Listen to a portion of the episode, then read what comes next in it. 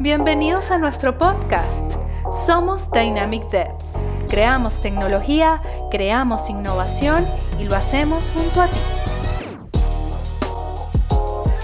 Hola, bienvenidos a otro episodio del podcast de Dynamic Devs. Yo soy Marlis Mejías, CBO de Dynamic Devs, y nos encontramos aquí en este nuevo espacio para todos los que son apasionados por la tecnología y la innovación Acá buscamos pues compartir nuestras experiencias y conocimientos con el fin de seguir aprendiendo juntos y seguir construyendo comunidad.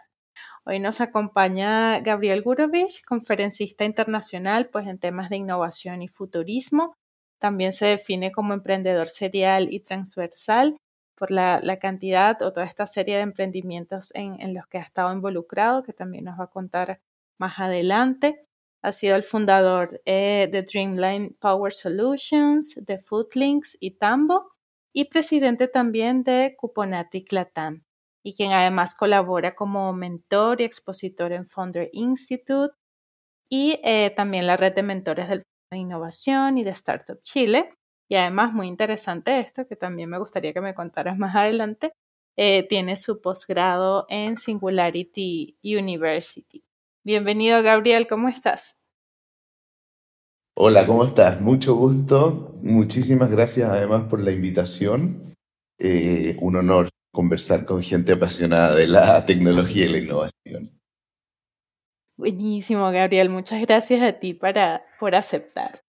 Em, y bueno, yo para comenzar y entrar en materia, empecemos con la conversión digital, ¿no? Y un poquito eh, cómo ha contribuido al crecimiento de las startups, ¿no?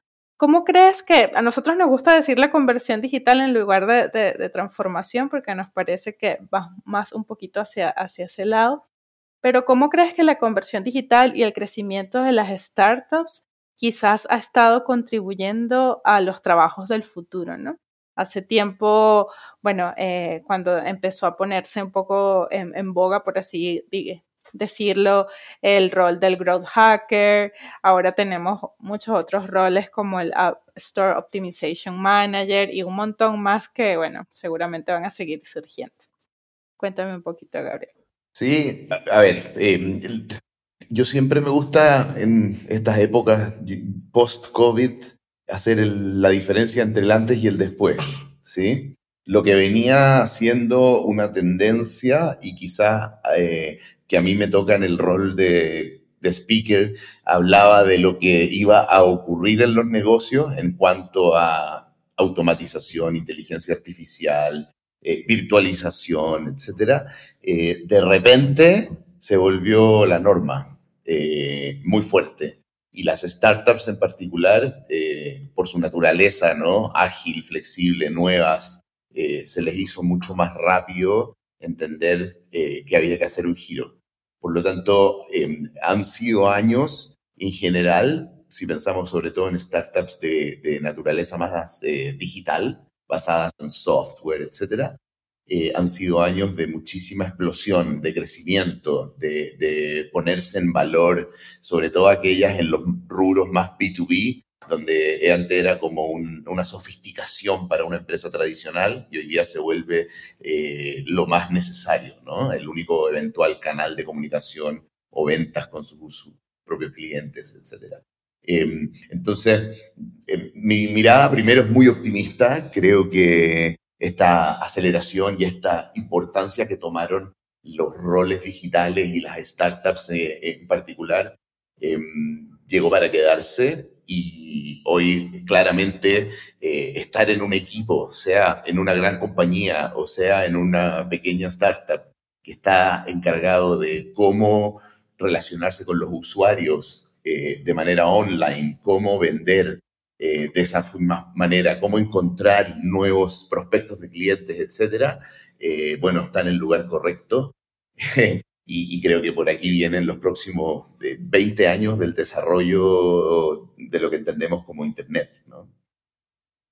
Sí, totalmente. Y, que además incluso muchos de, esos roles o esos frentes que hay que atender actualmente, pues eh, bien sea en una startup o una grande empresa, en el sector B2B o B2C, muchas veces esos roles son cubiertos hasta por varias personas al mismo tiempo, o una sola persona al mismo tiempo, mejor dicho, porque incluso están en, proceso de desarrollo, ¿no? Y a medida que se van definiendo esos diferentes perfiles, pues ya eh, hay una especie de, eh, se empiezan a, delegar, ¿no? O, a conformar eh, estos perfiles para búsquedas un poquito más, más específicas, ¿no? Bueno, son muchos los roles que han surgido a raíz de lo anterior, así que haciendo un poquito de, futurología, según tu visión, ¿cuáles crees que van a ser esos roles que van a tener un mayor impacto y, qué tendrán en común?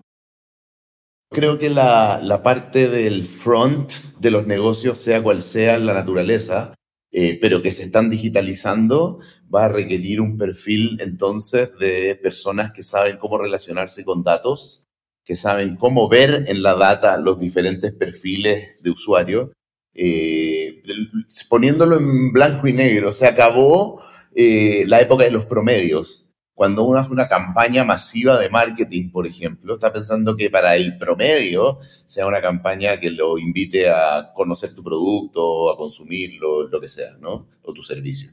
Ahora, Hoy, eh, con la cantidad de data que tenemos de nuestros usuarios, sobre todo cuando son usuarios que se han digitalizado, eh, la verdad es que la campaña eh, tiene nombre y apellido y cada comunicación, ya sea por email, por mensaje de WhatsApp, por un banner que le aparece cuando navega sus propias redes sociales, está pensado y targeteado para un usuario. Entonces, pensar fuera de la dinámica de los promedios, créeme, para alguien que ha desempeñado el mismo rol en la época eh, pre-pandemia, eh, en la época análoga de cómo hacer los negocios del doing business, eh, le cuesta este, este giro.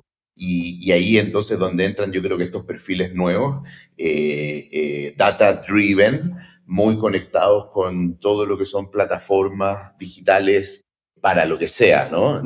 desde el online user acquisition hasta el soporte y postventa, eh, pasando por delivery, última milla, manejo digital de bodegas, eh, logística digital, incluso de sourcing, etc. O sea, yo creo que en todas las áreas el perfil que hoy va a tener eh, una tremenda oportunidad de agregar valor y generar un impacto positivo es justamente el nativo digital, si lo quieren ver así, que además de todo el conocimiento específico, hay una característica quizás más humana, que es muy evidente para alguien que lo ve como con, ojos de experto, que es eh, la capacidad de colaboración, o más bien, puesto de otra manera, lo natural que le parece que el mundo es, eh, incluso el mundo de los negocios o, el trabajo, eh, es un mundo donde la colaboración es una característica deseable porque te da eh, eh, soluciones más efectivas eh, y retornos más inmediatos.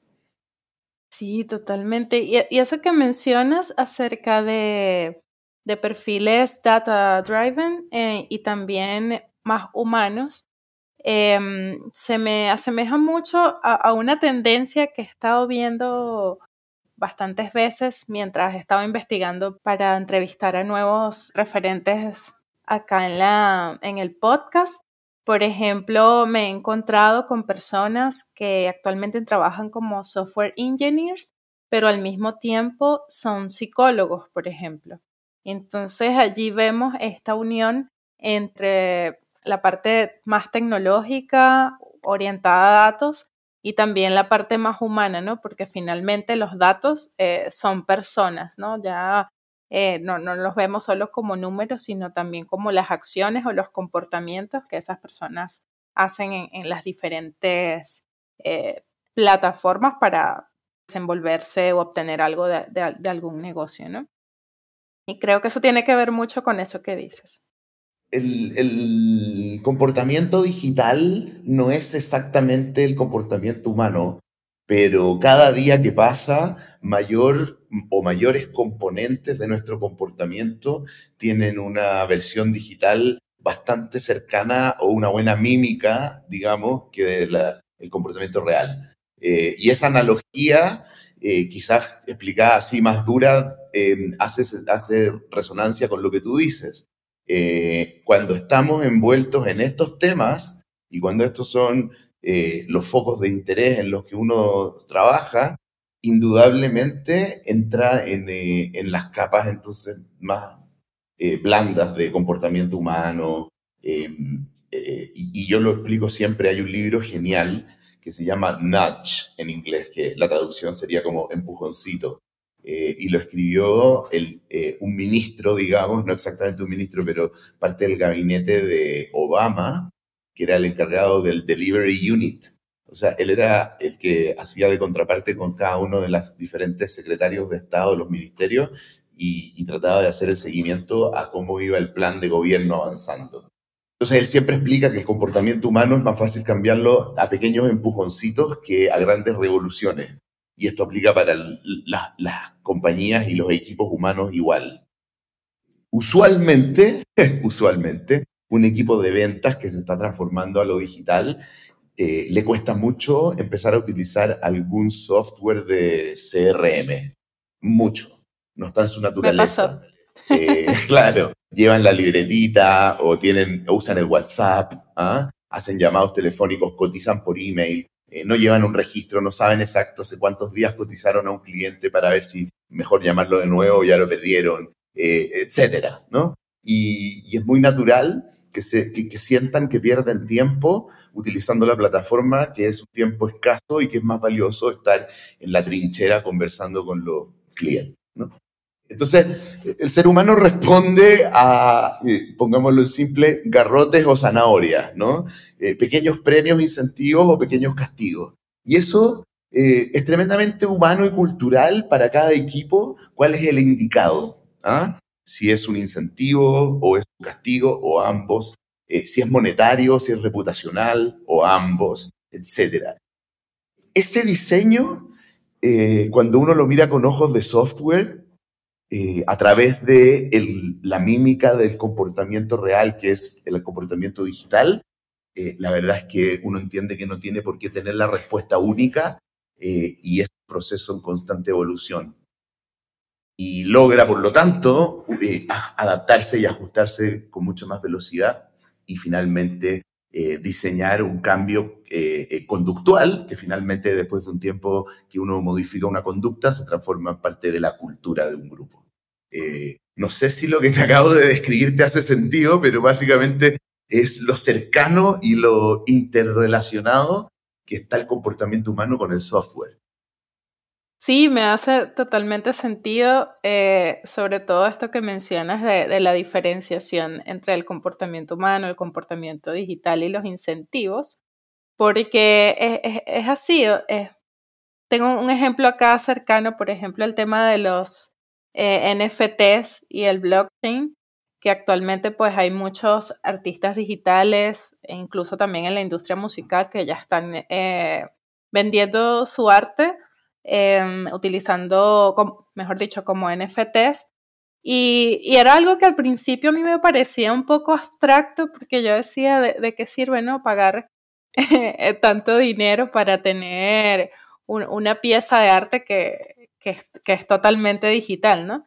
Entonces, para mí, eso tiene mucho que, ver con, cómo está cambiando este comportamiento, porque quizás ya no tenemos eh, la galería de arte en, la sala de nuestra casa, pero la tenemos en la, en la computadora, ¿no? Entonces, es quizás la manera en que ahora acumulamos o coleccionamos arte y otros Mira, eh, yo soy, mejor dicho, no tengo una opinión clara sobre, lo, sobre los, eh, los tokens no, no fungibles, que es básicamente lo que hay detrás de cómo un objeto único digital, eh, un MP3, por ejemplo, o, un archivo JPG, se le puede dar carácter de único o del original. No el único, porque podrían haber copias, pero, tú eres el que tiene el original. Y yo lo trato de eh, eh, extrapolar a algo cotidiano para tratar de entenderlo. Entonces, el blockchain efectivamente nos podría dar la capacidad de que un arquitecto futuro le venda los planos del diseño de una casa a un cliente y le asegure, absolutamente validado por toda la red, que esos planos que le acaba de entregar en un archivo digital w, no, DWG o CAD eh, son únicos y nadie más los va a haber visto eh, ni poder disponer de ellos para eventualmente construirse en otra parte del mundo una casa con el mismo diseño. Otro proyecto, un buen amigo mío, Leo Prieto, está mandando un satélite al espacio con una cámara de muy buena resolución para captar biosfera. Eh, y básicamente quiere hacer un catálogo digital de la biosfera, donde cada, imaginemos, metro cuadrado podría estar representado en un token no fungible. Entonces, veo el valor, veo el valor representacional que tiene, veo lo interesante que es para la red, para Internet, en su aspecto más amplio, poder transformarse en una red basada en la confianza, ¿ah? en que aquello que yo digo está sustentado por toda la red y, está validado, por lo tanto em, se, transforma en, la posibilidad de intercambiar otro tipo de, yo lo llamaría, es pasar a otra dimensión respecto de la herramienta llamada Internet, que le agrega a la convivencia al ser humano. Así de, valioso lo veo. Eh, entonces, cuando la conversación se queda solo en el ámbito del arte o del, pequeño arte digital, no quiero, no quiero desmerecer a ningún artista, por favor, con lo que estoy diciendo. Eh, simplemente encuentro que mm, eh, una derivada, ¿no? Es como si el efecto Ripple, claro, una parte muy chica. y, lo que hay detrás me apasiona mucho. Pero bueno, supongo que para que estas cosas sean masivas, ¿no? Y, salgan del ámbito de los innovadores y, pasen a ser eh, al menos de, de, de conocimiento eh, general, eh, necesita este tipo gatillante, ¿no? Que aparezca Rihanna vendiendo su nuevo single en, no sé, dos millones de dólares a un excéntrico coleccionista que sabe que tiene la pieza digital original. Sí, sí, sí, es una partecita. De hecho, em, pronto vamos a tener una charla de la web 3.0 eh, y allí también lo que busca el CEO, que quien va a dar la charla, es ver esa otra partecita o gran parte del blockchain que va más allá de, del tema cripto, ¿no? También. Sí. Eh, eh, de nuevo, es muy profundo em, y yo no me trato de inmiscuir mucho en, la, en el cuánto vale un Bitcoin, ¿no? O en esa discusión de los, economistas tradicionales como Rubini, que predijo la última crisis subprime, pero que, eh, digamos, tiene un odio acérrimo, así visceral contra el Bitcoin. Eh, encuentra que es la estupidez más grande eh, de la historia de la humanidad. Y yo me pregunto el valor que le damos al lingote de oro. Y, y de nuevo, el patrón oro que se abolió eh, el año 73 en un discurso de Richard Nixon, que lo pueden ver en YouTube, que dice que, se va a abolir el patrón oro solo por un pequeño periodo de tiempo. Y todavía está abolido, pero todavía la gente cuando busca un refugio para su patrimonio, eh, porque ya no creen las monedas, porque hay inflaciones en los techos, etcétera, va al oro, eh, entre otras cosas, pero va al oro. Y no tiene tanto valor utilizable, ¿no? O sea, ante una catástrofe, tú no vas a comer oro ni lo vas a usar para generarte refugio, ¿no? Eh, es solo un depositario de un valor que todos confían en él. ¿Por qué? Bueno, no sé, eh, los incas tenían, digamos, una apreciación particular del oro y llegaron los españoles y se volvían locos, y esto viene de mucho antes. Entonces, esta gran estupidez eh, que dice Rubini respecto del Bitcoin es idéntica absolutamente extendible al lingote de oro o a las monedas de oro. Interesante esa visión. Creo que puedes, puedes eh, en un próximo episodio quizás podemos entrar un poco más en esa filosofía. Ahora que tenemos también una serie de, de blockchain allí para que nos cuentes un poquito. Bueno, volviendo al tema de los startups y pues eh, los trabajos del futuro, también me viene a la mente un rol que ya tú cumples desde hace un tiempo y es el rol de mentor para startups y proyectos de, innovación. Cuéntame un poquito acerca de cómo ha sido esta experiencia para ti y quizás qué habilidades y qué mindset debe tener un mentor de startups y, proyectos de, innovación.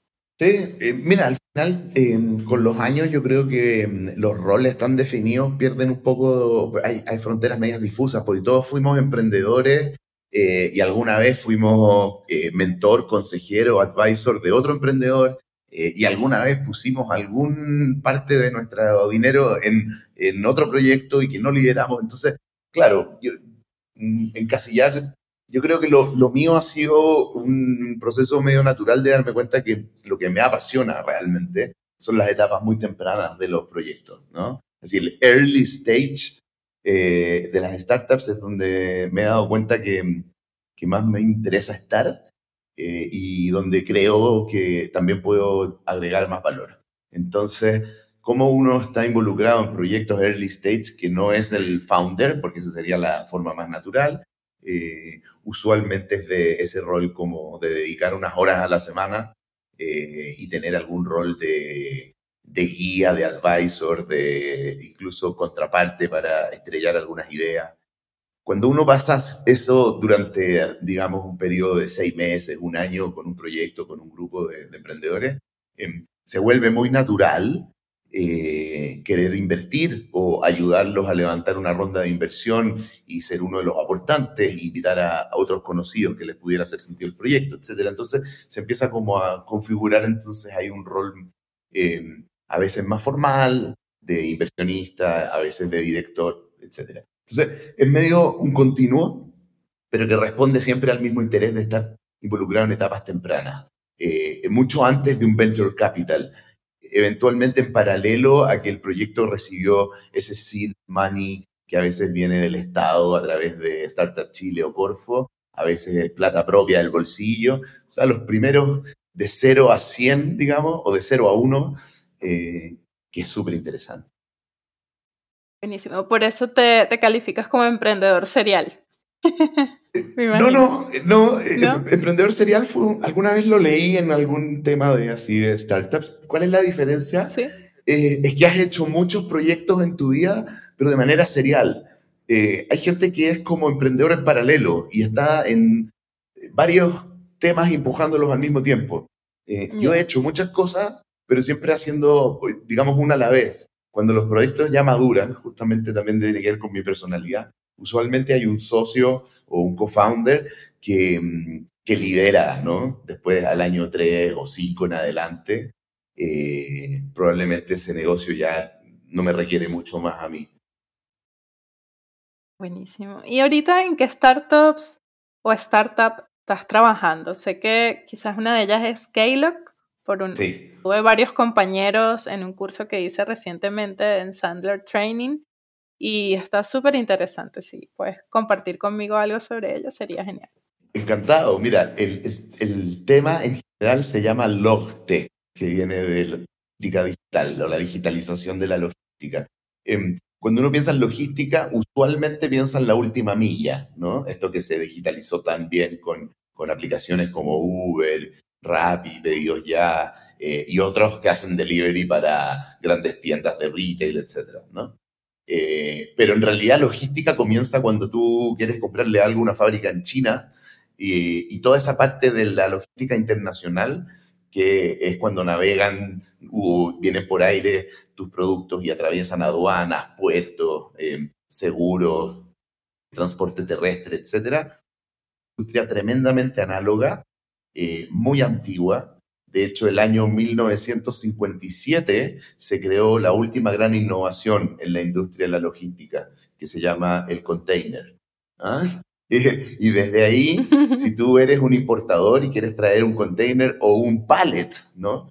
Eh, tienes que hablar, ya sea por WhatsApp, por mail, por teléfono, eh, con varios actores en esa cadena, cada uno por separado, cada uno te cotiza su servicio de una manera diferente, algunos eh, en el cuerpo del correo, otros adjuntan un PDF. Después empiezas a recolectar documentos que te pide la aduana, etc. Eh, y todo esto ocurría de manera desagregada, muy tediosa y con unos desfases de hora increíble, porque si tú tenías una duda y querías hablar con tu contraparte, la gente en China, eh, lo más probable es que te contestaba en 12 horas, ¿no? Si le pasabas un correo. bueno, este desastre eh, hay muchas empresas que se llaman los freight forwarders, que su servicio es hacer todo este desastre por ti. ¿ah? Entonces él habla con la naviera, habla con la compañía de seguro, habla con el puerto, habla con el importador, habla con el transporte terrestre, etcétera, para ti y, cobra por aquello. Em, entonces es una empresa de servicio muy basada en persona, eh, que un muy buen amigo mío comenzó una hace nueve años atrás acá en Chile, eh, principalmente para la ruta de importación de Asia, ¿no? O sea, en Chile la gran mayoría de los productos en realidad vienen de China o de otro origen de Asia. Y, se fue expandiendo y hace unos seis años él se dio cuenta que esto era inviable de ser escalable y como todo el mundo se estaba digitalizando, llamemos la uberización de todo, eh, esa industria también le tenía que ocurrir aquello. Y, desde ese momento invirtió en un par de startups, curiosamente una de última milla y una de primera milla, si quieres, eh, una de buquear espacios en navieras para que traigan tus contenedores y otra de coordinar desde que una persona le compra un producto a una tienda, eh, quién, quién, lo toma y quién lo lleva. Y, y empezar a entender este mundo digital, etc.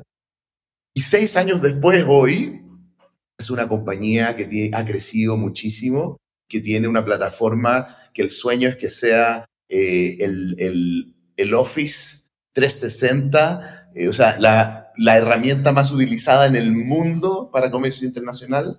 Eh, te parecería curioso, pero ni un gran ERP tipo Oracle o SAP, ni un, otra startup que nazca 100% del mundo de la tecnología y que no sea un actor de esta cadena logística, hasta hoy ha logrado el desafío de digitalizar esta cadena. Em, y las explicaciones son varias, pero principalmente porque es muy compleja. Hay demasiados actores que son muy dispares en su capacidad y conocimiento tecnológico. Entonces hay que inventar buenas soluciones eh, que sean lo más frictionless, como dicen los gringos, o sea, que le genere la menor fricción posible. Imagínate, por ejemplo, al, al chofer de un camión que tiene que llevar un contenedor de una fábrica a un puerto en China. ¿ah? O sea, no hay idioma, no hay tecnología, hay un smartphone, evidentemente. Eh, entonces se pueden hacer ciertas cosas, pero él tiene que hacer nada o cercano a nada. Súper interesante, de verdad que, que, cuando vi a los chicos allí contando un poco acerca de Caleb, me, me llamó bastante la atención por todo lo que implica, ¿no? Digitalizar un proceso de ese tipo. Eh, mira, yo años atrás, cuando mm, estaba de moda, previo a la pandemia, este concepto de la transformación digital, que, que cuando se usan mucho estos conceptos, lo mismo que la disrupción o la innovación, eh, ya nadie sabe qué significan, ¿no?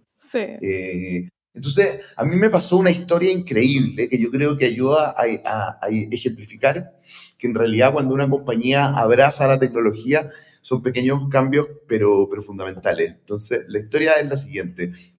Una gran productora de productos de consumo masivo, ¿ah? o sea, eh, bebestibles, qué sé yo, galletas, de ese tipo, tenía un gerente de producción que administraba, que producía esa línea según veía los, los stocks en la bodega, pero al ojo.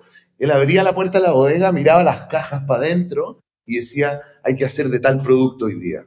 Y así se fabricaba. Y en 30 años nunca quebró stocks. Nunca. Entonces, él era incuestionable en esta compañía. Bueno, en, en su última reflexión estratégica previo a COVID, esto tiene que haber sido como el año 2018, esta empresa define tres pilares estratégicos y uno de ellos se llamaba la transformación digital. El problema es que los gerentes centrales, o sea, todos los que le reportaban al CEO, tenían conocimientos muy dispares. Por un lado estaba este personaje que les cuento, que con suerte miraba Excel, y había un gerente de marketing que venía recién de un máster en, marketing digital, no sé, de Londres, ¿no?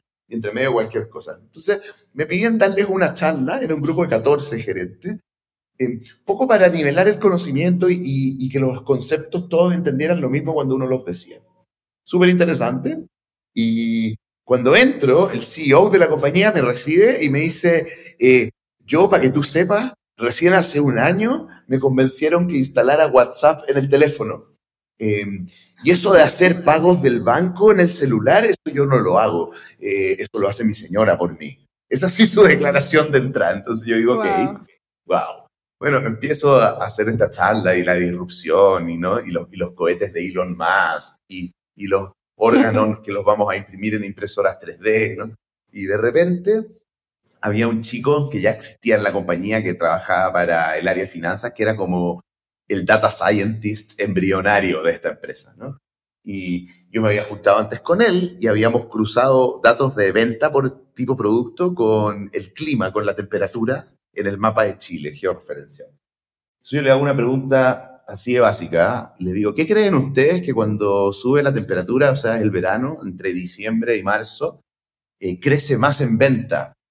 Eh, ¿Qué producto de los que ustedes venden debe vestirle? Y todos así dicen cerveza, todos.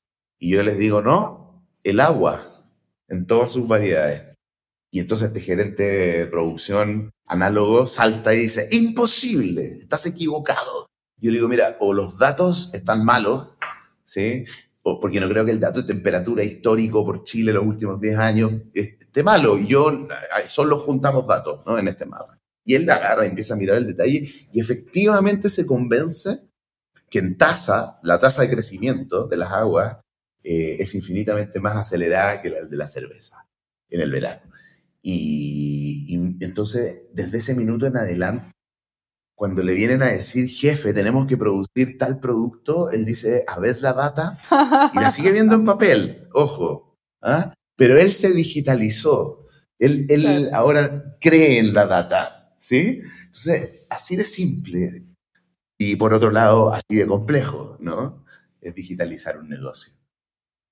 Tiene que ver mucho con lo que nos comentabas hace rato sobre esos pequeños nudge.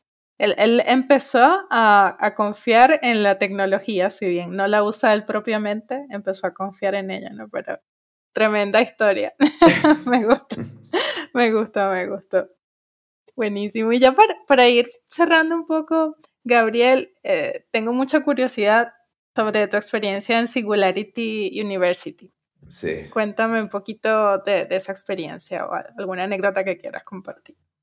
No, encantado. Te diría que son de esas experiencias en la vida que te, giran un poco en tu trayectoria. Eh, impactó mucho en mí de manera obviamente muy positiva, porque si bien yo siempre he sido eh, muy curioso y muy amante de, la tecnología, de la innovación, del, futurismo, ¿ah? de cómo van a ser las cosas el día de mañana, eh, etc. Eh, este fue un, posgrado, eh, yo lo hice el año 2013 en esta universidad, Singularity University, que la fundó Ray Kurzweil y Peter Diamandis, quizás dos de los mayores pensadores del futuro, del futuro tecnológico en particular.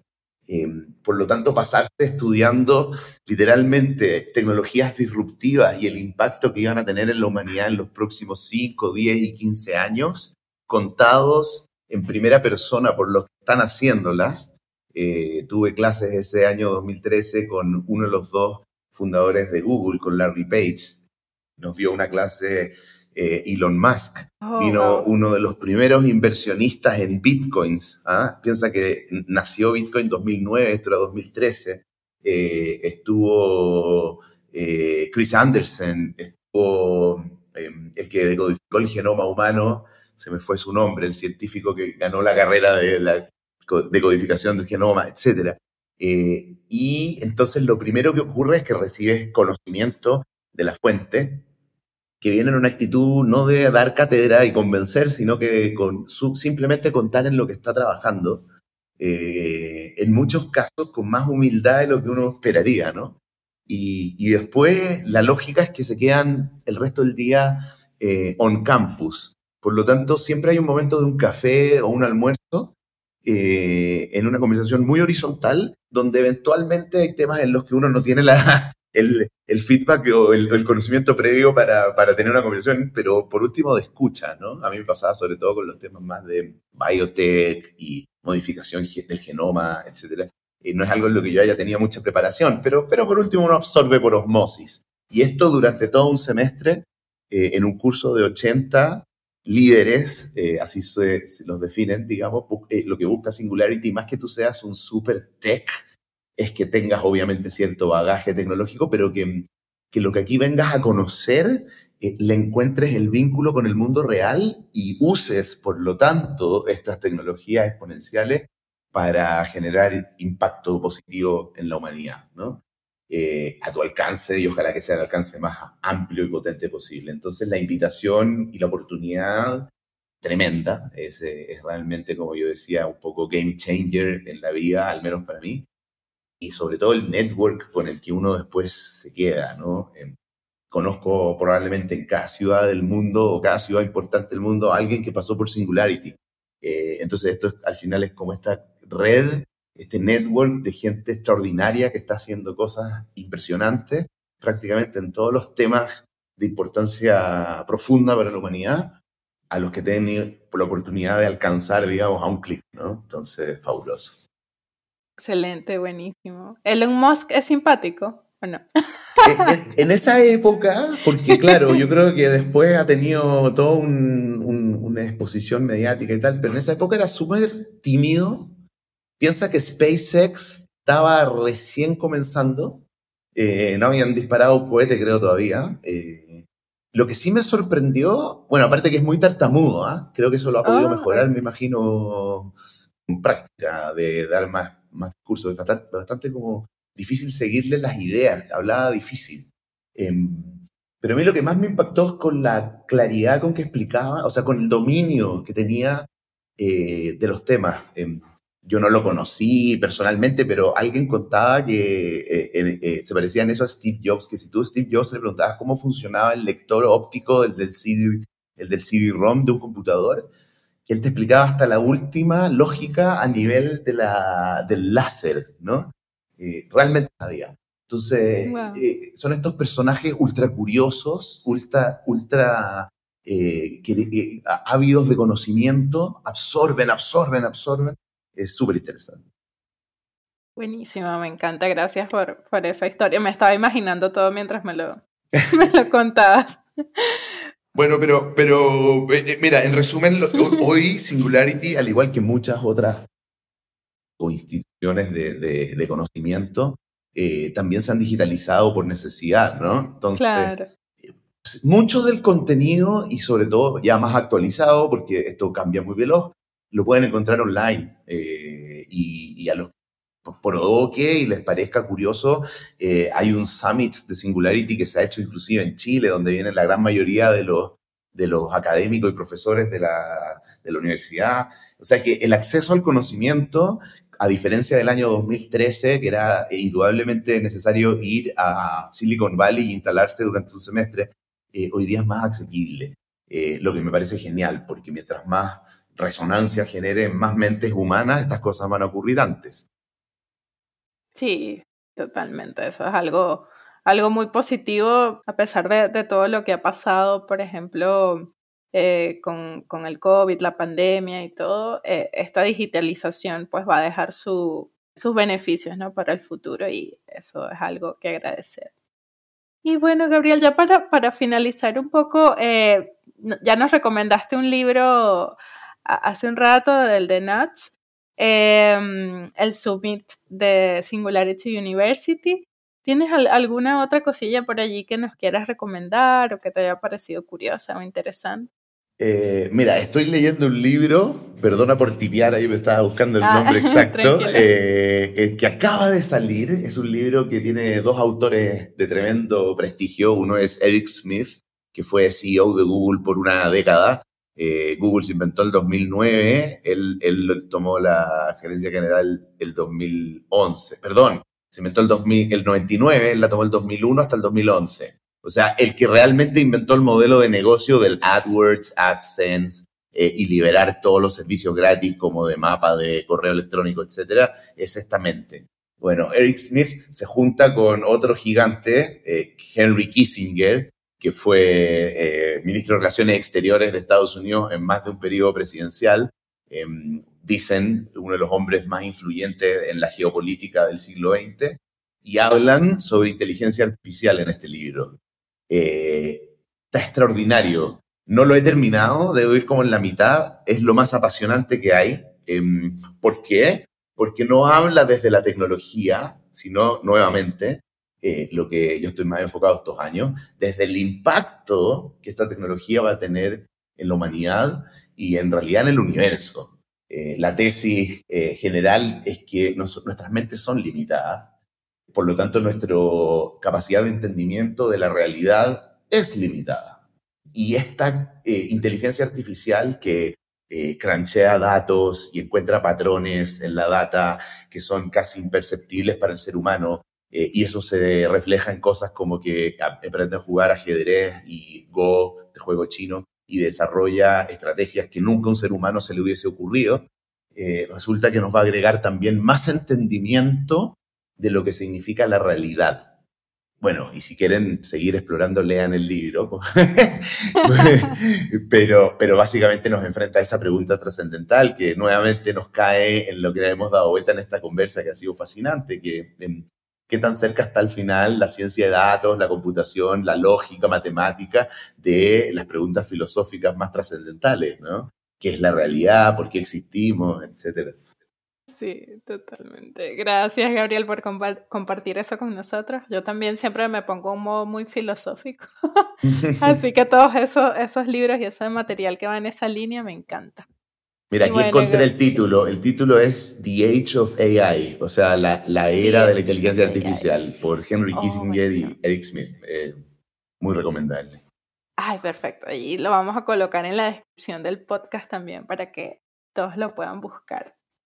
Gabriel, muchísimas gracias por, por acompañarnos en este episodio, por todo el conocimiento, de la información que compartiste con nosotros, que yo creo que va a dar pie a otros episodios más. Con muchísimo gusto, muchas gracias por la invitación y, la verdad que se me pasó, pero volando. Sí, se pasó súper rápido. Y ya llevamos 42 minutos, sí. Gracias a todas las personas que nos escuchan siempre. Recuerden que pueden dejar comentarios y sugerencias. Estamos en LinkedIn, Facebook, Twitter, Instagram, YouTube como Dynamic Devs. Y bueno, compartan este podcast si les gustó y nos vemos en un próximo episodio. Chao, chao. Los esperamos en el próximo episodio del podcast de Dynamic Devs. Creamos tecnología, creamos innovación y lo hacemos junto a ti.